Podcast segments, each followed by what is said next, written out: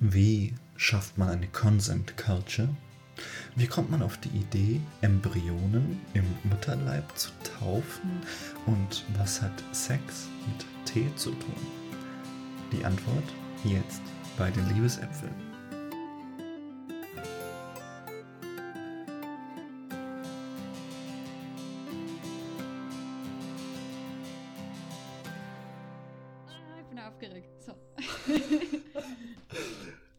Herzlich willkommen zur 17. Folge der Liebesäpfel. Heute sprechen wir über Konsent und Zustimmung. Heute an meiner Seite wie immer Lea, Jugendsexualpädagogin, Kultur- und Sozialanthropologin und Fachverkäuferin in einem Erotikfachgeschäft.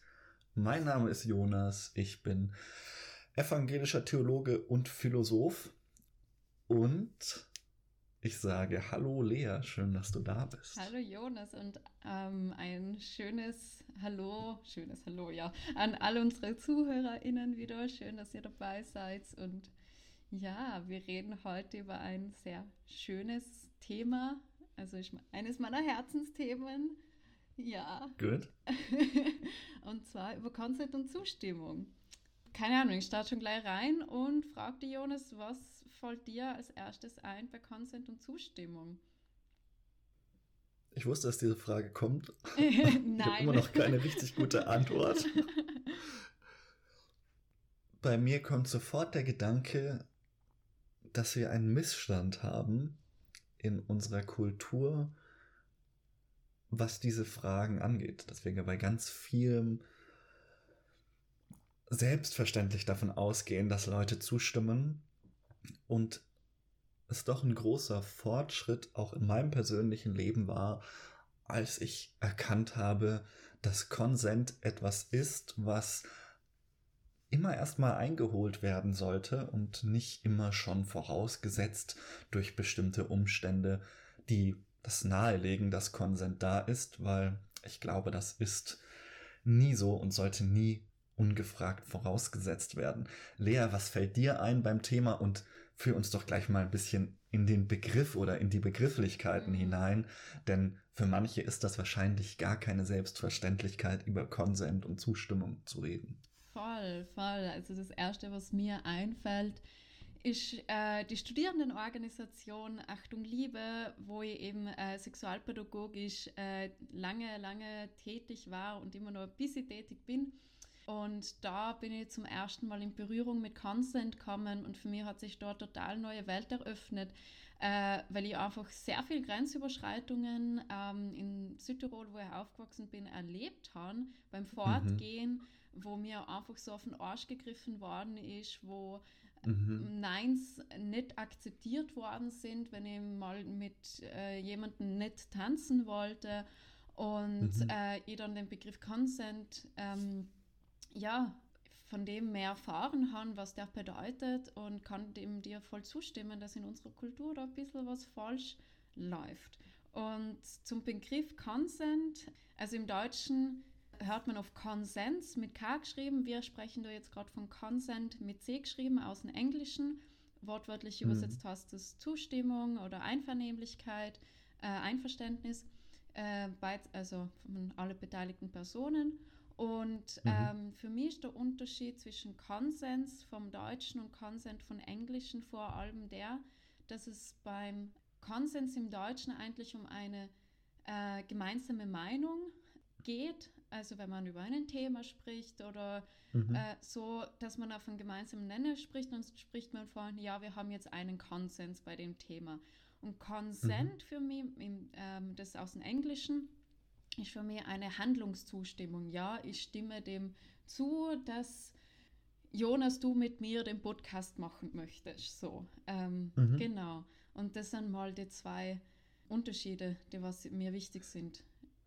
Das ist total Mhm. interessant und wichtig, weil ich glaube, ich habe die Begriffe schon manchmal synonym Mhm. verwendet. Und der Hinweis, den finde ich sehr gut, weil du hast recht, Konsens heißt ja auch sowas wie Kompromiss. Genau. Also ein Konsens ist ja oft so, ja, darauf können wir uns beide einigen. Mhm. Und gerade in so Situationen, die nach Konsent verlangen, mhm. also wo potenziell Grenzen überschritten werden können, ist ein Kompromiss eigentlich nicht das, was wir wollen, denke ich doch, oder? Sondern es geht darum zu sagen, wir müssen hier keine Kompromisse eingehen. Das, wenn du sagst, ich habe keine Lust auf Sex, heißt das nicht, okay, wir machen einen Kompromiss, wir treffen uns bei der Hälfte. Ja. Du äh, musst mich ein bisschen streicheln, so, dann haben wir die Mitte gefunden. Das wäre ja irgendwie auch ein Konsens oder Kompromiss oder so könnte man es falsch verstehen. Mhm. Und deswegen finde ich die Unterscheidung zwischen Konsens und Konsent mhm. dann doch wichtig, weil du recht hast, Konsent muss viel mehr Zustimmung und Bejahung heißen und kann eben nicht in diesem Kompromissbegriff aufgehen. Memo an mich, ich werde es nicht mehr als Synonym verwenden. Ja, meine, wenn man es ausspricht, man hört kaum den Unterschied ebenso. Mhm, das stimmt. Genau. Äh, aber Begrifflichkeiten, ich äh, ist immer wichtig klarzustellen, von was reden wir denn jetzt eigentlich. Und wir sprechen ja. in dem Moment vor allem heute über Consent mit C geschrieben, was im Englischen um eine Handlungszustimmung. Und genau, und mittlerweile ist es ja so toll, dass es so eine Art Consent Culture mehr und mehr gibt und sich durchsetzt. Mhm. Woher kommt der Begriff? Es ist, äh, man kann sagen, eine feministische Gegenbewegung zu der Rape Culture, also Rape Culture, die eben genau die, der Teil von unserer Kultur, wo nicht um Zustimmung gefragt wird, wo ähm, Consent sowieso vorausgesetzt wird so und nicht immer nachgefragt wird und Consent Culture soll, also ich dafür da aktiv eben, wie wir auch davor gesagt haben, äh, Zustimmung einzuholen. Genau. Mhm. Also. Eine Rap-Culture wäre dem Wort nach auch ja. in aller Härte eine Vergewaltigungskultur, genau. richtig? Ja, ganz genau. Und leider leben wir, wenn man es radikal sieht, in einer Rape-Culture. Ja. Okay, dann lass uns doch mal einen Gegenentwurf entwickeln, beziehungsweise das haben schon sehr viele Leute vor uns sehr viel ausführlicher gemacht. Wie funktioniert Consent Culture für dich, Lea? Ja, also ähm, da möchte ich gerne ein bisschen darauf eingehen, wie wir versuchen, den Jugendlichen bei Achtung Liebe Consent mhm. nahezubringen. Und was, äh, also in Schulbesuchen habe ich meistens so ein kurzes, dreiminütiges Video gezeigt. Das findet man auf YouTube, mhm. kann man gern verlinken. Und das heißt äh, T-Video Consent. So. Und mhm. da wird Consent in einem nicht sexuellen Setting erklärt äh, mit T. Und das ist super gemacht, weil wenn man versteht, dass wenn Personen keinen Tee möchten, dass man dann auch versteht, wann Personen keinen Sex möchten. Das heißt so zum Beispiel, wenn man eine Person zu sich einladet und man hat ausgemacht, ja, man trinkt Tee gemeinsam, dann ähm, mhm kann es ja sein, dass die Person sagt, hm, na, auf die habe ich jetzt doch nicht so Lust, ich würde halt doch gern vielleicht ein Wasser trinken. Und dann klar mhm. gibst du der Person keinen Tee, sondern Wasser so. Oder äh, zum Beispiel, wenn die Person äh, voll müde ist, sich auf die Couch legt und dann auf einmal einschläft, dann wirst der Person nicht äh, den Tee, den du gemacht hast, oder das Wasser, den die Person wollen hat, den Tee der Person in den Mund reinschütten. So weil mhm. die Person einfach nicht gesagt hat, ja, du kannst mir, wenn ich schlafe, was in meinen Mund reinschütten. Also mhm. es ist alles ein bisschen überspitzt, aber ich finde die Überspitzung notwendig, um einfach klar mhm. zu machen, wie, wie Consent eigentlich, ja, eigentlich total was, ja, es ist ein bisschen, eigentlich sollte es simpel sein, aber es ist nicht simpel, sozusagen.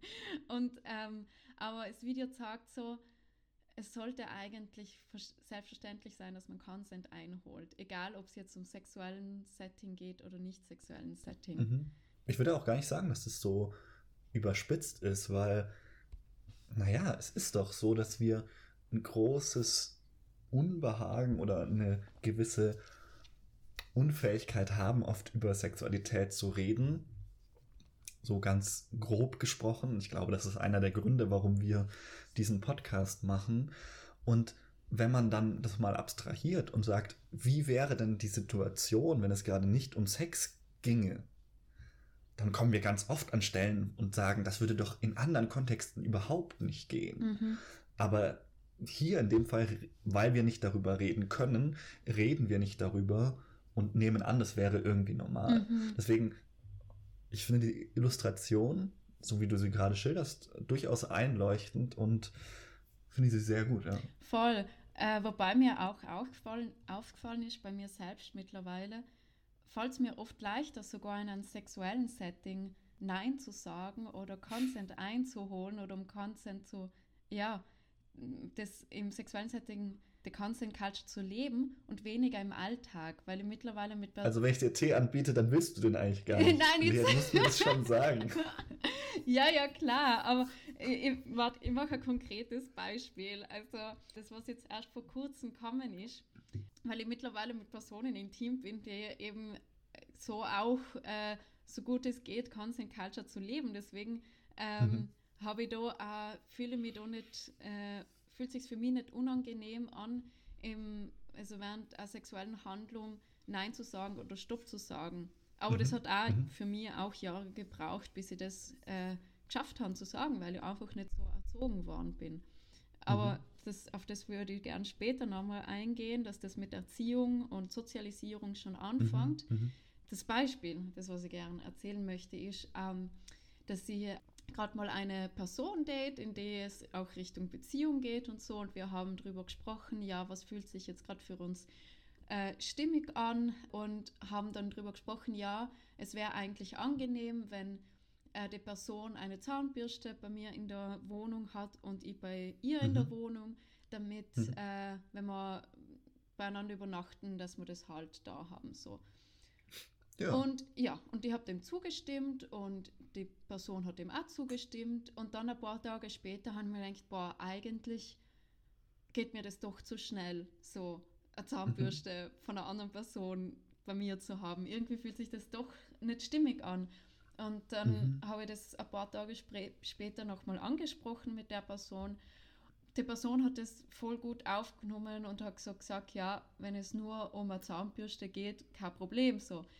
Mhm. Ich habe mir aber extrem schlecht gefühlt, weil ich da meine Zustimmung zurückgenommen habe und habe Angst mhm. gehabt, dass die andere Person ähm, mir als äh, unschlüssig irgendwie wahrnimmt oder ich mich selber auch als unschlüssig wahrnehme, als, als nicht verantwortlich, als, ähm, als dass ich äh, sprunghaft bin sozusagen und mhm. ähm, unzuverlässig. So. Mhm. Aufgrund der einen kleinen Handlung. Und habe ich spannend gefunden, das bei mir zu beobachten. Obwohl ich gewusst habe, ich tue jetzt gerade das Richtige, habe ich trotzdem die Gefühle verspürt. So. Das ist extrem interessant, weil das mein großes eher philosophisches Problem mit dem Thema ist. Mhm. Wir sollten auf jeden Fall nochmal darauf zurückkommen später, wie wir das machen mit Consent konkret. Aber lass uns mal ganz kurz auf dieses Problem, das du gerade beschrieben hast, eingehen. Ich würde sagen, es gibt nämlich einen Unterschied zwischen der Zustimmung und der Einwilligung. Mhm. Das ist so eine Unterscheidung, die hat schon Ricoeur in seiner Phänomenologie des Willentlichen und Unwillentlichen eingeführt. Und er sagt, das Problem bei dem, was wir wollen, ist doch, dass wir oft gar nicht wissen, was wir wollen. Und wer eine Zustimmung einholt, muss von der anderen Person ja erwarten oder tut es, dass sie weiß, was sie will.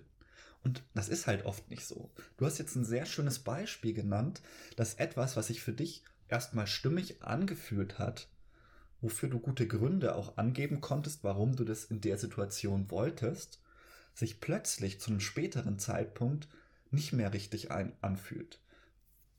Und Ricoeur sagt, es sind quasi so drei Schritte. Erst haben wir Gründe, aber auch Unbewusstes, warum wir etwas wollen. Dann handeln wir danach. Und dann sagt er, interessanterweise gibt es einen dritten Schritt, und das ist der Einwilligung. Dann müssen wir zu einem späteren Zeitpunkt nochmal reflektieren und sagen, hat sich das eigentlich gut angefühlt? Und er sagt, dieses Moment ist unverfügbar. Er sagt, ob wir in das, was wir getan haben, einwilligen, ist oft nicht rational zu begründen. Also oft kommen keine neuen Argumente dazu, das gibt es auch. Aber er sagt, es gibt manchmal Situationen, da hat man was getan, das war durchdacht, das hat sich gut angefühlt, das hat, war irgendwie stimmig. Und trotzdem hat man es am nächsten Tag oder zwei Tage später bereut. Und ich finde, da sind wir auch bei einem ganz konkreten Problem, dass, wenn wir von Zustimmung reden, es ja oft so einen sehr einen Korridor gibt, wo wir sagen, da ist es irgendwie klar, dass Zustimmung eingeholt werden muss ähm, bei großen Machtgefällen etc. Aber es gibt eben auch diese, ich würde sagen, Mischformen. Also zum Beispiel, man trifft sich mit jemandem, man lernt sich kennen und dann hat man vielleicht gemeinsam Sex und man denkt sich, ja, ist irgendwie schon gut, wollen wir jetzt Sex haben? Beide holen auch die Zustimmung ein und man sagt so, ja, ist eine nette Person, spricht jetzt nichts dagegen. So, also dieses Gefühl, das wahrscheinlich viele kennen, dass man vor einer Entscheidung steht, man muss jetzt Ja oder Nein sagen, man kann sich nicht in Luft auflösen, aber dann irgendwie nicht so eine ganz klare Meinung formulieren kann. Und dann kommt man in dieses, in dieses Fahrwasser, wo man dann später oft sagt, ja, irgendwie wollte ich das nicht. Irgendwie bereue ich das vielleicht sogar im schlimmsten Sinne oder im schlimmsten Falle. Und das, finde ich, ist eine ganz interessante Frage, warum das so ist, einerseits aber auch, wie wir damit umgehen. Mhm. Und ich würde sagen, das Problem in der Praxis ist eben oft, dass wir da nicht rauskommen aus diesem Problem, dass wir nochmal später einwilligen müssen in das, was uns irgendwann mal sehr richtig erschien. Mhm. Und das wird dann besonders gefährlich, wenn dieses Unwohlsein, das mich beschleicht, wenn ich merke, ich wollte das gar nicht, wenn ich das dann auf meine Partnerin oder meinen Partner projiziere. Weil dann wird es gefährlich, weil oft gibt es dann eben nicht so richtig einen Schuldigen oder einen Unschuldigen. Mhm. Ich möchte dazu sagen, das gilt jetzt nicht für Fälle, wo sexualisierte Gewalt im Spiel ist, wo es klare Machtgefälle gibt, sondern wirklich auf diesem eher alltäglichen Bereich, wo, glaube ich, Konflikte schon dadurch entstehen können, dass etwas zwar ursprünglich zugestimmt und gewollt wurde, aber ich eben später nicht mehr einwilligen kann. Mhm. Voll, wow, das haben wir jetzt voll viele Sachen dazu eingefallen von dem, was du gesagt hast, das von der Einwilligung und dass man sich jetzt, dass man für, sich für etwas entscheiden muss so und zuerst einmal ist es, denke ich, voll wichtig, dass man sich selber sagt, hey, es ist okay, wenn sich etwas verändert. Es ist okay, mhm. Ähm, mhm. Dass sie das mal gewollt haben und dann später nicht gewollt haben. Das war für mich auch ja. bei dem konkreten Beispiel, was ich davor gesagt habe, ähm, voll der wichtige Prozess ähm, für mich, das anzunehmen, dass ich etwas auch verändern darf und dass das voll mhm äh, dazugehört zum Leben. Also die, mhm. oh, ich weiß nicht mehr, welcher Philosoph äh, das gesagt hat, äh, aber die einzige Konstante ist im Leben ist die Veränderung. Ich weiß nicht, vielleicht weißt mhm. du das, wer das gesagt hat. Mir fallen ein paar Kandidaten ein, aber ich kann es jetzt nicht festnageln. und genau, und ich denke, es ist ja wichtig, bei dem Punkt ähm, zu sagen, man muss eine Entscheidung treffen, für sich selber zu sagen, na, ich muss jetzt keine Entscheidung treffen. Ich finde, das gehört mhm. auch zu einer Consent Culture dazu und zu sagen, ich weiß es mhm. gerade nicht, was ich will. Ich finde es urschlimm, wenn man vor einem Ja oder Nein steht für eine Entscheidung und, und man sich einfach, es geht da ganz oft um die Sachen, sich selbst zu erlauben, sich selbst zu erlauben, mhm. mehr Zeit um, und Raum zu geben, über das nachzudenken, ob ich, wenn wir bei den Beispielen mit der Zahnbürste bleiben, aber ich möchte, dass die andere Person eine Zahnbürste in, meine, in meinen vier Wänden hat. So. Dass ich einfach mhm. sage, ich weiß es noch nicht, ich, ich brauche mehr Zeit, über das nachzudenken so, oder mhm. in mich reinzuspüren. Aber ja. das lernt man halt auch nicht. Und du hast ja gesagt, so vor dem Thema von der Einwilligung, das setzt voraus, dass man weiß, was man will, ist ein sehr mhm. wichtiger Punkt. Von dem Punkt möchte ich gerne zu einem anderen Konzept äh, übergehen, wie man, was die Qualitäten von einem, wenn man Consent jetzt ideal sieht und in der mhm. Praxis soll ideal umgesetzt werden, gibt es so ein mhm. Fries-Konzept, also die French Fries, also Pommes-Konzept. Mhm. Und zwar das Consent. Ich bin gespannt. Ja, also ist ein Akronym und die einzelnen Buchstaben bedeuten was. Und zwar ist F von Fries free, freely given, also das Consent mhm. ähm, aus freien Willen gegeben ist, dass man nicht irgendwie unter Drogen steht, dass man nicht gezwungen wird, dass man nicht manipuliert wird. Äh, reversible ist, also das Consent auch wieder zurückgenommen werden darf. Auch wenn man zum Beispiel mitten in der Handlung ist oder die Person schon die Zahnbürste bei mir in der Wohnung mhm. hat, dass ich mhm. sage, hm, äh, das passt mir doch nicht das I in Fries informed, dass beide Personen oder mehrere Personen, je nachdem, wie viele Personen dort beteiligt sind, genau wissen, zu was stimme ich denn jetzt eigentlich zu, zu was gebe ich denn mhm, da jetzt meine mhm. Einwilligung. Und da kommen wir dann zu dem Punkt, was will ich eigentlich? Aber jetzt sage ich schnell mhm. das Konzept fertig. Das E für enthusiastisch, das Consent nur, also man hört manchmal so, ähm, nur ein enthusiastisches Ja ist ein Ja, sozusagen, anstatt mhm. zu sagen, ein mhm. Nein ist ein Nein, weil es kann vieles ein Nein bedeuten. Ja. Und deswegen geht man mittlerweile, wenn es um Consent geht, in die Richtung, nur ein enthusiastisches Ja ist ein Ja. Äh, mhm. Und das S von Fries Specific. Also das heißt, dass man eigentlich, auch wenn man zu etwas zugestimmt hat, dass man auch immer wieder eincheckt, ob das noch in Ordnung ist, ob sich das noch gut anfühlt. Also du geht jetzt auch vor allem um Berührungen äh, sozusagen oder auch also wenn man eine Zahnbürste beieinander hat, ob das überhaupt noch passt, dass man Sachen voneinander in der anderen Wohnung hat. So. Also mhm. spezifisch in dem Sinn, dass man spezifisch ist und immer wieder ähm, nachfragt. Und zurückzukommen zur Einwilligung, was man jetzt genau will, ich denke, das ist ein äh, extremer, extremer Prozess, aber ich glaube nicht, dass das etwas ist, was man in unserer Kultur, in unserer westlichen Kulturgesellschaft lernt. Was will ich denn eigentlich? Und mhm. ähm, darf überhaupt Nein sagen? Also mir fallen da nur solche Beispiele ein, wie zum ja, gibt der Oma dich ein, ein Kuss auf die Wange oder so. Mhm, mh. Und das Nein von den Kindern, also ich glaube, mittlerweile ändert sich äh, das ein bisschen, aber es ist immer noch so, dass bei Kind das, das Nein, äh, was ein Kinder sagen, oft drüber gefahren wird und nicht, nicht ernst genommen wird. Und ich glaube, damit fängt es an, dass man schon da lernt, okay, mh, mm, ich muss oft das wollen, was andere wollen und darf nicht selber das, was ich eigentlich will, durchsetzen. Und, und ich denke, das ist oft mhm. auch schwierig, in gewissen Situationen zu spüren, was will ich, was brauche ich, was ist mein Bedürfnis. Und in manchen Situationen, auch wenn man das übt und man kann das üben, schafft man das auch nicht. Also, und deswegen finde ich das Fries-Konzept, es gibt eine Orientierung, aber es ist auch sehr idealistisch von mir aus gesehen, weil es halt nicht immer so geht. Ich kann nicht immer ein enthusiastisches Ja sagen, weil ich einfach nicht weiß, ob das jetzt genau das ist, was ich will.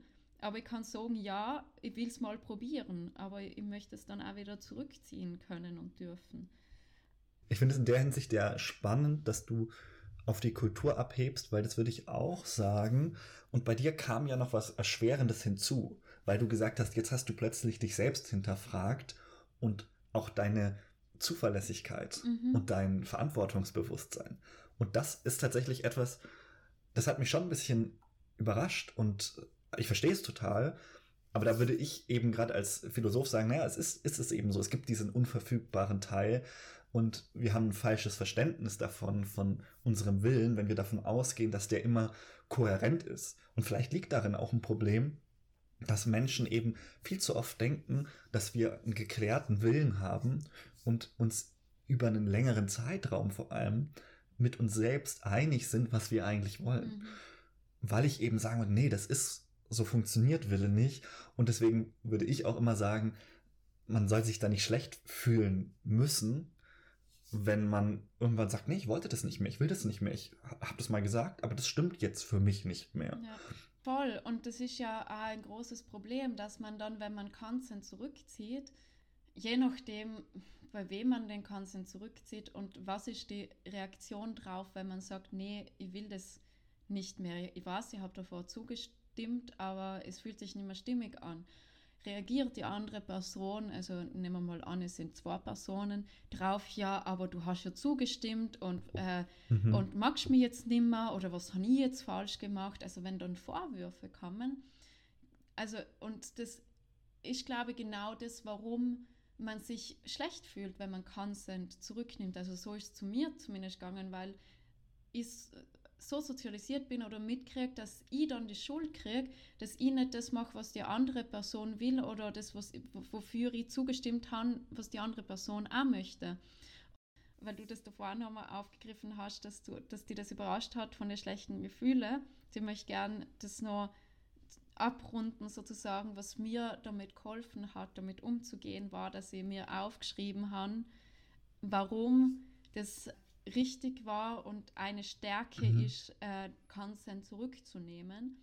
Und was mhm. ich mir aufgeschrieben habe, war, dass sie, äh, äh, dass sie mir erlaubt, dass mein, also und annehme, dass sich, dass meine Bedürfnisse sich ändern, so, mhm. ähm, dass mhm. sie mich sehr gut spüre und sehr in die Verantwortung gegangen bin, sozusagen, weil ich in mir reingespürt habe, okay, es hat sich stimmig angefühlt, aber jetzt fühlt es sich nicht stimmig an. Also das heißt, ich habe ein gutes Gespür für mich selber so. Und, mhm. und dass ich da sozusagen äh, Consent Culture mehr in mein Leben etabliere und das mehr auch lebt, dass das okay ist. Lass uns doch mal ganz konkret anschauen, wie man sowas artikulieren kann. Also ich erinnere mich an eine schöne Begegnung mit einer Frau, hm, die hat es mit einem Ampelsystem gemacht. Mhm. Und es war ganz cool, weil sie, ähm, so das lief darauf raus, dass wir wussten, okay, wir werden miteinander intim.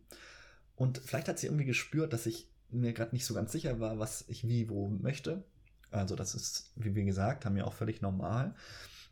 Und obwohl wir jetzt keine BDSM-Praktiken angewandt haben, also Praktiken, wo es nochmal sehr viel wichtiger ist, einfach klare Strukturen und Consent äh, zu installieren, hat sie gesagt, hey, pass mal auf, lass uns mal die Consent-Ampel implementieren.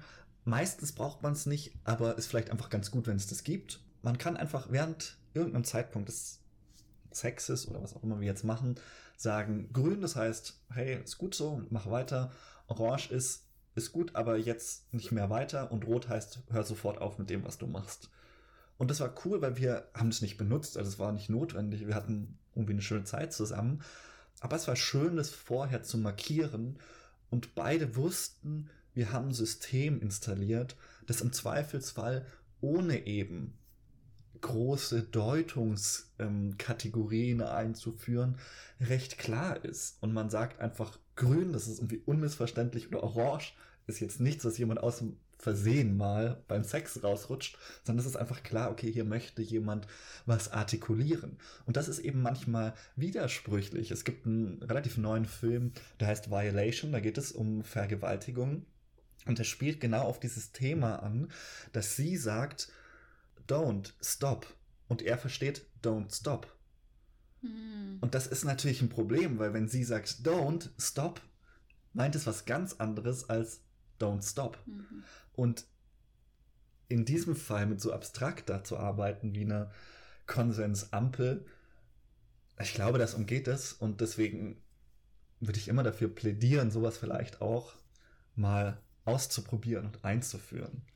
Voll, voll. Auch für Personen, denen es vielleicht schwerfällt, ein Nein auszusprechen oder eben, mhm. um solche Missverständnisse zu vermeiden, wie du gerade erzählt hast, dass man einfach das so mit Farben macht. Voll, finde ich eine super Lösung und eben ist im BDSM-Bereich sehr weit verbreitet, weil mhm. im BDSM-Bereich kann der Stopp auch zum Spiel gehören und, genau. und heißen, ja, mach weiter sozusagen. Mhm. Genau. Mhm. Und ansonsten finde ich auch, also zum Beispiel im Alltag, wenn wir jetzt auf die Corona-Situation eingehen, äh, ich meine, ich habe es schon vor Corona gemacht, aber ich merke, mhm. es machen jetzt mehr und mehr Menschen, äh, mhm. die was fragen, ähm, darf ich die umarmen so? Und das mhm. finde ich mhm. schön. Also für meinen Teil, ich habe es schon vor Corona gemacht, weil gewisse Personen mh, mm, sich nicht wohlfühlen, wenn sie umarmt werden oder von gewissen Personen nicht umarmt werden möchten oder vielleicht heute nicht umarmt werden möchten. Und das ist auch wichtig, nur weil ich heute mal eben gesagt habe, ja, Umarmung passt, heißt nicht, dass ich das nächste Mal auch wieder mhm. eine Umarmung möchte. Das gleiche beim Sex, das gleiche beim mhm. Tee, das gleiche bei, keine Ahnung, bei allen Dingen. Nur weil ich eben einmal den Consent gegeben habe, heißt nicht, dass man immer den Consent hat. So. Mhm. Das finde ich jetzt schön, dass das irgendwie in Corona, das mit den Umarmungen so ein bisschen ins Bewusstsein gerückt wird, so dass man halt mhm. mehr fragt. Ich möchte gerade voll gern überleiten zu einem anderen Kon äh, Konzept, das ich super spannend finde. Es ist ein bisschen komplex. Ich werde nicht voll ausführlich auf das eingehen, weil es ist einfach übersichtlicher, wenn man die Grafik dazu hat. Und zwar ist das mhm. das Wheel of Consent von ähm, Betty Martin.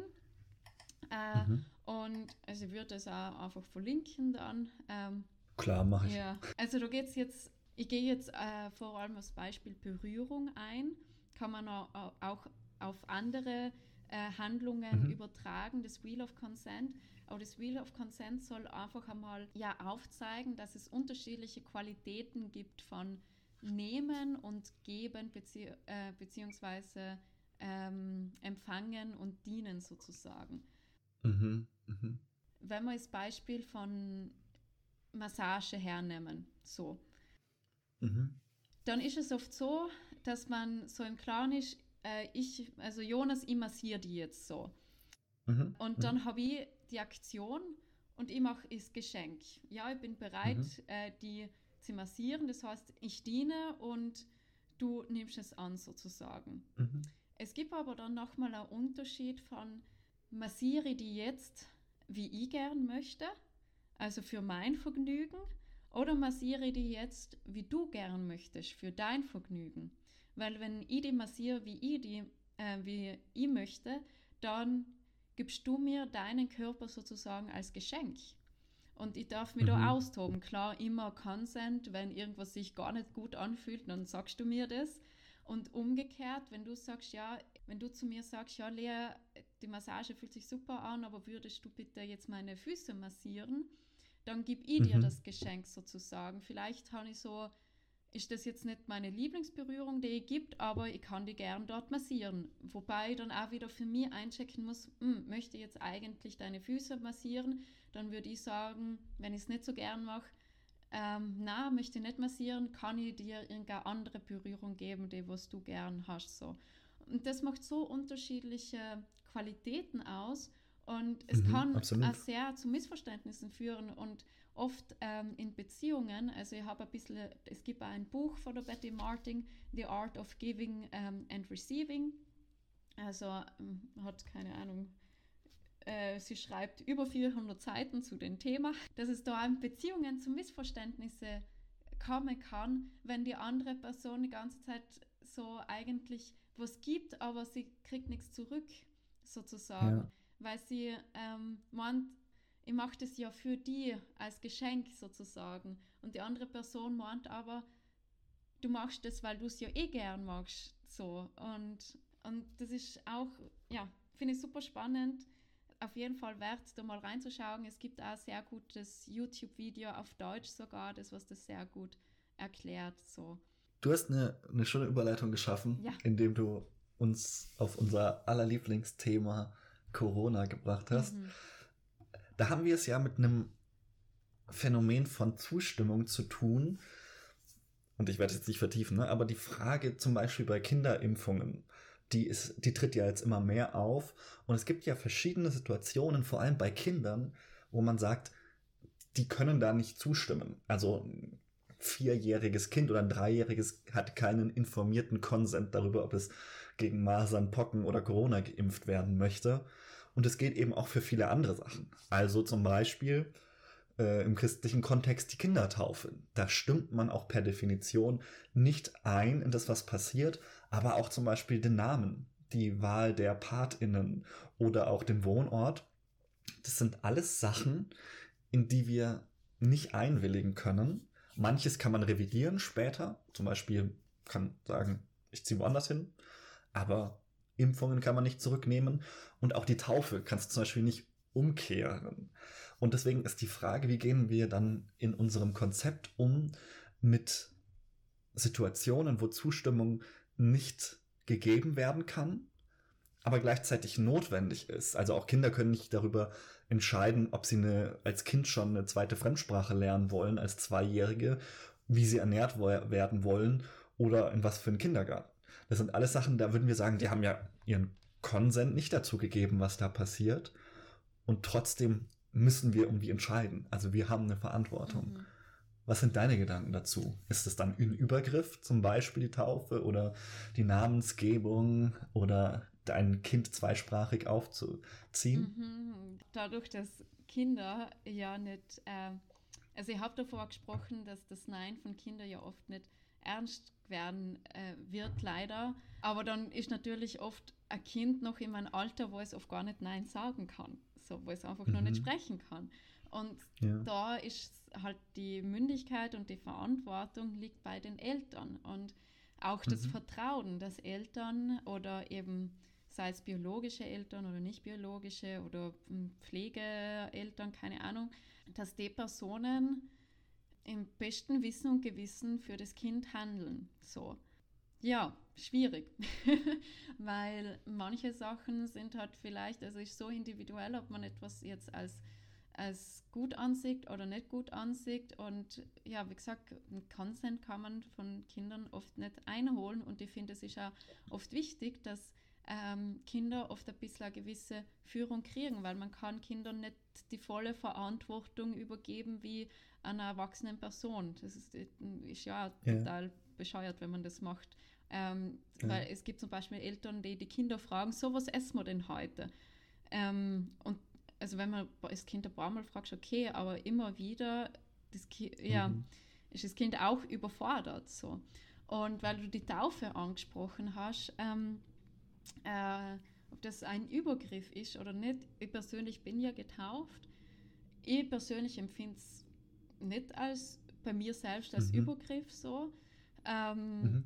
Aber was ich jetzt zum Beispiel herausgefunden habe, was ich ganz spannend gefunden habe und echt heftig, es gibt in äh, Meran, also ist eine Stadt in Südtirol, äh, gibt es mittlerweile ein Frauenmuseum und ich habe einen kurzen mhm. Bericht äh, in die Südtiroler äh, Nachrichten gesehen, äh, dass es ähm, dort äh, ja so Tools ausgestellt sind, mit denen das Kind also man kann nicht mal von Kind reden, äh, denke ich, zu dem Zeitpunkt. Embryo. Embryo, ja, keine Ahnung, in welcher Woche oder in welchem Schwangerschaftsmonat mhm. das ist, ähm, mhm. wurde das Kind äh, noch getauft im Mutterleib und zwar mit so einer, keine Ahnung, das Teil, das, was uns ja da gezeigt haben, hat ausgeschaut wie eine äh, Analdusche eigentlich so, ähm, mit mhm. einem Bug und dadurch, also wurde in die Vagina eingeführt bis zum Muttermund und dann wurde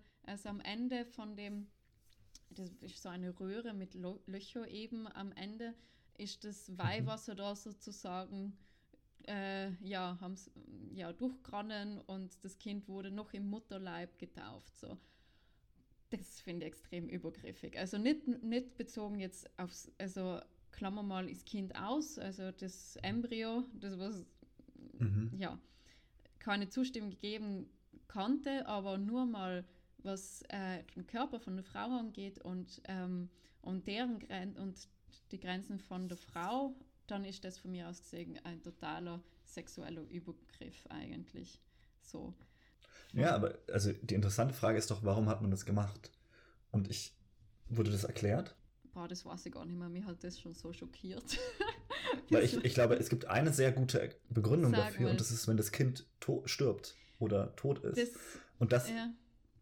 weil, und dann wäre es unter Umständen, ohne dass man es verallgemeinern könnte, ja, könnte es durchaus im Interesse der Mutter gewesen sein, zu sagen, ich möchte, dass mein Kind getauft wird, weil in ähm, einer sehr konservativen augustinischen Theologie ist ein ungetauftes Kind ja unter Umständen äh, der ewigen Verdammnis äh, anheimgestellt und man wollte quasi sicher gehen, das Kind noch rechtzeitig in Anführungszeichen zu taufen. Man kann sich natürlich darüber streiten, ist es so und so notwendig. Mhm. Ich als Protestant äh, habe sowieso, also unser Taufverständnis schaut sowieso anders aus. Bei uns wird es nicht so, dass man, wenn man ungetauft ist, dass man in die Hölle kommt, aber es ist trotzdem ja erstmal ein nachvollziehbarer Gedanke und ich finde, der macht genau dieses Problem der Taufe auf, dieser Übergriffigkeit, weil es ist ja vermutlich gut gemeint. Also da geht es ja jetzt nicht um Indoktrinierung, dass das Kind jetzt schon frühzeitig für die Kirche gebrandet werden soll, mhm. sondern wer auch immer das macht, muss ja einen sehr starken Glauben haben, dass sie sagen, es ist jetzt noch notwendig, dass das Weihwasser das Kind berührt, weil ich Sorge um das ewige Leben dieses Kindes habe. Oder das ist ja nicht mein Kind des Embryos.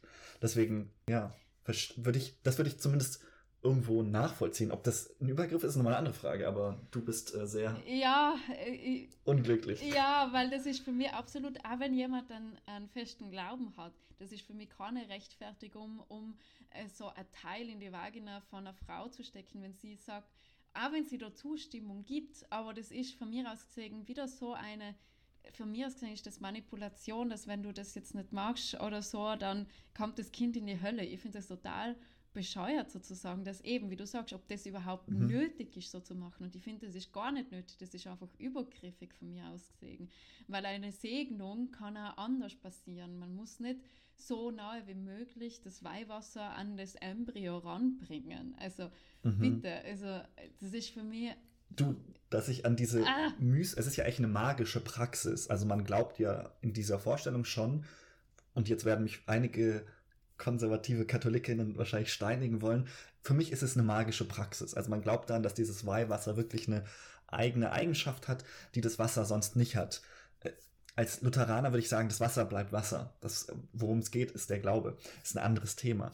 Aber die Frage ist doch, was wäre denn jetzt, wenn die Mutter sagt, zu einem Pfarrer oder einem Priester, besser gesagt, hingeht und sagt, mein Kind wird die Geburt nicht überleben. Ich habe Angst um das Kind, ich will, dass es in den Himmel kommt und ich glaube nur, dass es in den Himmel kommt, wenn es getauft ist, während es noch am Leben ist. Würdest du dann sagen, nee, machen wir nicht? Mit dem Wissen, dass sie ihr Leben lang darunter leiden wird, dass sie sagt, ich konnte das Kind nicht taufen? Oder würdest du sagen, es gibt diese technisch sehr krude Möglichkeit und aus seelsorglichen Gründen machen wir das der Mutter zuliebe? Mhm. Könntest du da mitgehen oder würdest du sagen, nee, ist trotzdem absolutes No-Go? Mhm, ich glaube, man muss da ein bisschen in die, sich in die Zeit rein reinversetzen. Ich meine, ich denke jetzt gerade, wahrscheinlich haben, also das ist jetzt meine Interpretation, wahrscheinlich haben Frauen in der Zeit das nicht als Übergriff empfunden, so. Mhm. Ähm, vor allem nicht, wenn sie von sich ausgang zum, äh, zum Pfarrer gegangen sein und gesagt haben, mein Kind mhm. wird es nicht überleben, bitte segne das noch. Aber das ist mhm. ja eben von mir aus gesehen das Manipulative oder das Gefährliche dran, dass es dann nur mhm. diese eine Möglichkeit gibt und ja. oh, etwas in die Vagina einzuführen, dass das Kind mhm. gesegnet mhm. wird sozusagen. Wegen, also ja. ich meine, es ist ja kein medizinischer Eingriff, was nötig ist, Voll. das was in die Vagina eingeführt wird. Das ist ja bei ja. Gynäkologin was ja okay, für einen Ultraschall muss halt das Ding in meine Vagina eingeführt werden, okay. Mhm. Aber es hat einen Sinn und einen Nutzen so. Ein, ja. Voll. Man könnte wahrscheinlich das Weihwasser auf den Bauch Ganz sprenkeln genau, und sagen, das Kind wird wohl hoffentlich auch genug Taufe. So, oder keine ja. Ahnung. Und das ist, ja, und das ist sowieso, also ja, das regt mir auf. das verstehe ich. Es ist aber, was ich spannend finde an dieser Tauffrage, ist, dass es ganz selten ist, dass sowohl Evangelikale als auch radikale AtheistInnen einer Meinung sind. Und ich habe in der Vorbereitung, mhm. habe ich diese Frage dem Internet gestellt und ich bin in Tiefen vorgestoßen, äh, zu denen ich nie dachte, dass ich da vorstoßen würde. Es ist nämlich für manche Leute die Frage, kann ich die Taufe zurücknehmen? Also ist das mhm. umkehrbar? Und ich weiß nicht, wie diese Frage bei finanzfrage.net gelandet ist und wer auf die Idee kam, diese Frage von dieser Seite beantworten zu lassen. Aber da schreibt jemand, und das ist ja erstmal ein legitimes Anliegen, ich wurde getauft, als ich fünf war. Damals haben meine Eltern mich nicht mal um Erlaubnis gefragt und ich war zu klein, um zu widersprechen. Ich habe nie an Gott geglaubt und möchte daher die Taufe rückgängig oder ungültig machen. Kann ich da was selber machen oder müssen meine Eltern da zustimmen? In Klammern, ich bin 16. Gibt es überhaupt Wege, sowas rückgängig zu machen? Und wenn ja, an wen muss ich mich da wenden? Und jetzt kommt eine Antwort, die fand ich einfach überraschend. Da schreibt jemand, den Bund, in Anführungszeichen, den angeblich Gott beim Taufakt mit dem Säugling geschlossen hat, soll nach der Lehre der Kirchen keiner Getaufte jemals rückgängig machen können. Das stimmt aber nicht, denn Gott schließt bei keiner kirchlichen Taufhandlung einen Bund mit einem Menschen. Er wohnt in jedem Menschen, ob kirchlich getauft oder nicht, und er wartet, bis sich jemand ihm zuwendet und er liebt und behandelt alle gleich ohne Ansehung der Konfession oder Kirchenzugehörigkeit. So kann durch einen Kirchenaustritt die bei der Taufe hergestellte Kirchenbindung im Äußeren vollständig gelöst werden. Und auch die innere Befreiung von einer äußeren Kirche und ihren Sakramenten ist mit der Hilfe von Christus vollständig möglich. Das liegt bei jedem Einzelnen. Quelle ist dasweißepferd.com. Diese Seite gibt es nicht. Ich habe keine Ahnung, was auf dieser Seite jemals gewesen sein könnte. Aber spannend ist daran, dass einerseits es eben Leute gibt, die sagen, die Taufe ist ungültig, weil quasi Christus macht das nur, wenn du an ihn glaubst, wirst du quasi gerettet. Also eine sehr starke ähm, Christusfrömmigkeit und gleichzeitig gab es dann noch Antworten von AtheistInnen, die sagten, ja, das ist eh völliger Unsinn und da werden Leute indoktriniert und beide waren einer Meinung, dass Taufe ähm, an Kindern ein Übergriff ist und das fand ich sehr spannend. Also da, da treffen sich die beiden quasi Extreme wieder zusammen, weil Taufe ist in jedem Fall ein Problem. Und interessanterweise ist es ja auch so, dass ähm, die Wiedertaufe, also wenn du einmal getauft bist, darfst du, das ist der einzige Ausschlussgrund in der evangelischen Kirche ist, wenn du dich nochmal taufen lässt. Das, damit bist du automatisch aus der Kirche ausgetreten. Äh, das machen dann die wenigsten. Die Leute geht, machen das dann schon auf dem offiziellen Weg. Aber das ist der einzige Grund, aus der evangelischen Kirche rauszufliegen. Bei uns gibt es ja keine klassischen Exkommunikationsgründe, sondern nur die Wiedertaufe. Weil man sagt, damit wird quasi das Fundament, nämlich die Zusage Gottes, so fundamental in Frage gestellt, dass ähm, das nicht mehr dem entspricht, was in dieser evangelischen Gemeinde der allgemeine Konsens ist. Mhm. Krass, ja, spannend. So viel zum Thema Übergriff. Ja. Also irgendwie, mag's, irgendwie mag keiner Kinder taufen, egal ob du Atheist bist oder sehr religiös. Was, das finde ich, jetzt habe ich auch noch nicht gewusst, so, dass die Wiedertaufe zum, so, sozusagen zum Ausschluss führt. Ist spannend. Mhm. Was mir jetzt aber nur eingefallen ist, abgesehen davon, dass das Kind nicht wirklich, also je nachdem wie alt das ist, ich meine, ich bin mit ein paar Monaten getauft worden, deswegen habe ich ja nicht mal sprechen können. Abgesehen davon kommt es, glaube ich, auch darauf an, wie die Taufe eben vollzogen wird, so. Eben, die, die frühere Methode, die was ich davor erwähnt habe, ist von mir aus gesehen übergriffig, aber was ich weiß, gibt es immer noch so Methoden, wo Kinder eigentlich total komplett ganz so ins Taufbecken gegeben werden, so. Ja, das ist orthodox. Ja, und das finde ich auch nicht cool. Also das ist für mich, weil ich denke... Das finden die Kinder auch meistens nicht ja, cool. Ja, eben, das finde ich auch wieder übergriffig und weil es einfach unnötig ist, weil ich mir denke, es gibt andere Wege, äh, Taufe zu machen, eine Segnung zu machen. Ich habe ja. ein Kreuz auf die äh, na, mir ist ein bisschen Wasser, glaube ich, also meine Taufe ist genau. gefilmt worden, deswegen weiß ich das. Ähm, mir ist ein bisschen Weihwasser halt über die Stirn äh, gegeben worden, ja. so. Und ich habe währenddessen geschlafen, ich habe das ja nicht mal gecheckt, so. Ähm, mhm. Ja, also. Aber dann ist Baby so komplett unter Wasser zu geben, ist für mich auch übergriffig, wenn wir bei der Taufe mhm. sein. Ja. Das Schöne war, warum ich dennoch, also wir haben sehr viel dagegen gesagt, was ja schon schön ist, ist die, die Aussage zu sagen, die Taufe stellt dar, dass das Kind in einer Gemeinschaft aufgehoben ist, die davon ausgeht, dass dieses Kind in irgendeiner Weise behütet ist mhm.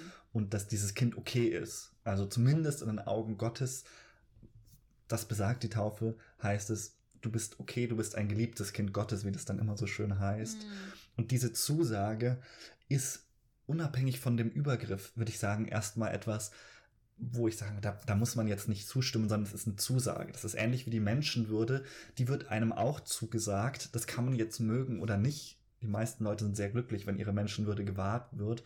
Aber zu sagen, das ist erstmal etwas, was einem von außen zugesprochen wird. Und die Zustimmung kommt ja dann später, Firmungen oder äh, Konfirmationen.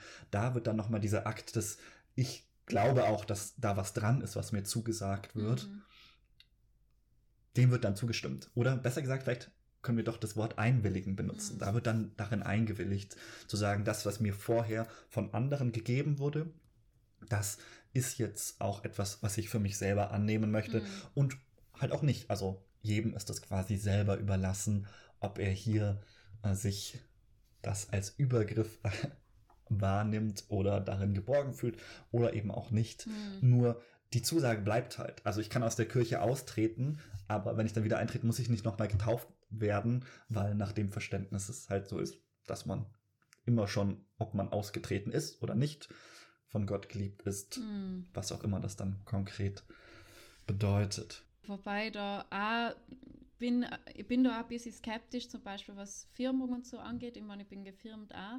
Aber mir hat niemand so, also ich kann mich zumindest nicht erinnern, aktiv gefragt, Lea, willst du eigentlich gefirmt werden? Das ist jetzt deine Entscheidung.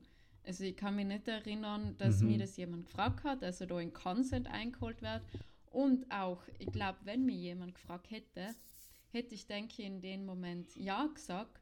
weniger daran mhm. gedacht, will ich das eigentlich, was heißt denn das eigentlich für mich, was bedeutet ja. das für mich, sondern ja, die anderen alle sind, werden auch gefirmt und ich würde dann nicht dazugehören. Also eigentlich mhm. ist das sozusagen dann ein Druck, der was da wirkt und das ist dann, wenn wir zurückgehen aufs Fries-Konzept, dann mhm. nicht wirklich consensual, also nicht wirklich mhm. im Consent, weil ich ja unter Druck gestanden bin. Ja. Und äh, also unter Peer Pressure eigentlich, weil es alle machen und ich wüsste genau, dass, äh, also ich bin in einem Dorf groß geworden, dass klar man anders angeschaut wird, wenn man gewisse Sachen nicht gemacht hat. Ich war zum Beispiel nie ja. Ministrantin, so, und habe das schon gefühlt so, dass das dann dass ich da irgendwie nicht dazugehört habe oder dass das ganz andere Erfahrung ist, was andere Personen ja. dann machen und das möchte ich nur dazu sagen. Ich glaube, das, das lässt sich auch nicht auflösen. Ja. Ich meine, das, das Gleiche habe ich, das Gefühl habe ich, wenn ich in Sex-Positive-Communities bin und denen erzähle, dass ich irgendwie evangelischer Theologe bin. Ja. Dann bist du auch, da bist du auch raus in vielen Kontexten, weil Leute sagen, sag mal, was ist denn mit dir falsch gelaufen? Äh, das ist natürlich sowas, da kommen wir, glaube ich, nicht raus. Mhm. Dass es wir in sozialen Strukturen leben, die entweder das eine gerade zu einem bestimmten Zeitpunkt für akzeptabel, anerkannt mhm. und gewünscht halten und anderes eben nicht. Und mhm. das ist wahrscheinlich ein Problem, aus dem wir nicht rauskommen. Auch äh, trotz unserer geprägten Konsentkultur. Ja, aber es ist, ja, ich finde es trotzdem wichtig, das zu thematisieren, weil mhm, mhm, oft uns der Druck vielleicht nicht so bewusst ist ähm, und dass das Beeinflussung hat auf, unser, auf unsere Entscheidungen, ob wir jetzt äh, Zustimmung geben oder nicht, weil wir sind mhm, soziale mhm, Wesen, wir, möch, wir streben alle danach irgendwie nach Zugehörigkeit gemacht zu werden, ja. weil einfach das äh, dazu beiträgt zu überleben einfach. Das sind noch ja, und klar gibt man dann vielleicht eine Zustimmung, wo vielleicht nicht ein enthusiastisches Ja da ist und man es vielleicht im Nachhinein bereut, weil man eben den Druck verspürt hat und man zu, dazugehören möchte. So. Und im Nachhinein ja. denkt man, wer, was habe ich mir dabei gedacht? Und macht sich selbst Schuldgefühle oder Vorwürfe. Und da wünsche ich mir, dass, dass man Mitgefühl oder Empathie für sich selbst hat und sagt, ja, ich habe das damals mhm. halt mhm. gemacht, weil ich es nicht besser gewusst habe, weil ich die Zugehörigkeit, das Gefühl danach wollen haben, spüren. Genau. Und ich bin aber auch davon überzeugt, dass man Consent leben kann und Zugehörigkeit fühlen kann, ohne dass man die eigenen Grenzen überschreiten muss, ohne dass man den Druck nachgeben muss, denke ich. Also mhm. zumindest bis auf gewissen Ebenen, denke ich, hoffe ich kommen wir doch nochmal zu dieser Frage, ist es denn nicht ein Widerspruch? Das würden jetzt vielleicht manche sagen, die unseren Podcast hören, die sagen, es ist ja schön, über alles zu reden. Aber ist es nicht so, dass man, wenn man in der Situation ist, dann ist es so romantisch und schön und dann sagt man halt mal ja, weil was, man will ja dann auch die andere Person nicht enttäuschen. Ja, wir sind soziale Wesen. Vielleicht will man sich selbst auch nicht enttäuschen, weil man sagt, ich will jetzt auch mal dazugehören, ich will jetzt auch mal mein erstes Mal haben oder was auch immer für Gründe dann im Hintergrund stehen. Und die Frage ist doch ganz konkret, sind Romantik und Konsent nicht ein Widerspruch? Weil ich kenne Leute, die genau mit diesem Argument mhm. Konsent abtun und sagen, ja, das ist ein Stimmungskiller, das ähm, läuft doch alles nonverbal schon ganz gut. Müssen wir das denn immer alles artikulieren? Was würdest du darauf entgegnen? Ähm, also kann, also grundsätzlich denke ich, für mich ist Consent super was äh, Romantisches und kann zusätzlich zur Stimmung dazu beitragen. So. Also mhm. ich kann da vor allem von meiner Erfahrung sprechen, dass wenn mich jemand fragt, ob die Person, also in einem romantischen Setting, keine Ahnung, Candlelight Dinner und, und man kuschelt danach noch, man schaut sich in die Augen irgendwie und so. Und wenn die Person dann mir auch noch fragt, so, boah, ich habe jetzt voll Lust, die zu küssen, also es mhm. muss ja nicht mal eine Frage sein. So, und das finde ich mhm. auch toll bei Consent, wie man Consent einholen kann. Consent kann eine Frage mhm. sein, darf ich dich küssen oder boah, ich hätte jetzt Lust, die zu küssen oder was halte ich denn davon, das, wenn man das und das oder mhm. also es gibt ja verschiedene Art und Weisen. Es ist nur wichtig, denke ich, einen Raum zu schaffen, wo ähm, es Möglichkeit gibt, äh, ein Nein zu sagen oder ich weiß es nicht zu sagen oder mhm. alles auszudrücken, was kein klares Ja ist. Aber nochmal zurück zu mhm. dem, wenn mir jemand das fragt, dann denke ich mir, oh ja, jetzt erst recht. Also, weil ich mir denke, die Person möchte, dass es mir gut geht, die Person möchte nicht meine Grenzen überschreiten. Und das ist für mich nochmal ein, ja, ein Turn-on eigentlich, wo man denke so, okay, nimm mich, ja, oder keine Ahnung. Mhm. Ähm, voll, also für mich geht das voll Hand in Hand. Also wenn man jetzt von verbalen Consent spricht, so. Was denkst du oder was sind deine Erfahrungen damit? Also ich glaube dass es oft als Vorwand genommen wird, dass man sagt, nonverbale Kommunikation kann ja als Consent durchaus missinterpretiert werden. Also daher verstehe ich schon, wie Leute darauf kommen. Und dass Leute dann sagen, das Reden darüber, das nimmt dem diese, ja, diesen Moment des eigentlich Großartigen. Es ist ja auch bei spirituellen Sachen so. Also es gibt ja zum Beispiel Leute, die sagen, ich möchte gern für dich beten mm. oder darf ich dich segnen.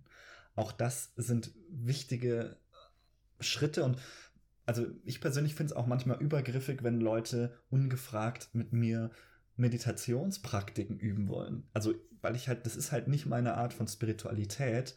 Und wenn dann Leute sagen, jetzt lass uns mal tief einatmen und uns auf unsere innere Mitte fokussieren und davon ausgehen, dass es einfach gang und gäbe ist, dass man das halt so macht, muss ich sagen, ich finde das schwierig. Ich würde auch nicht sagen, jetzt lass uns mal zusammen beten, weil ich weiß, dass es halt für manche Leute diese Art von Spiritualität und es lässt sich auf Sexualität ja auch übertragen, nicht das Richtige ist. Es ist wichtig, diesen Konsent einzuholen, um eine Kultur zu schaffen, die genau diese Übergriffe mhm. vermeidet.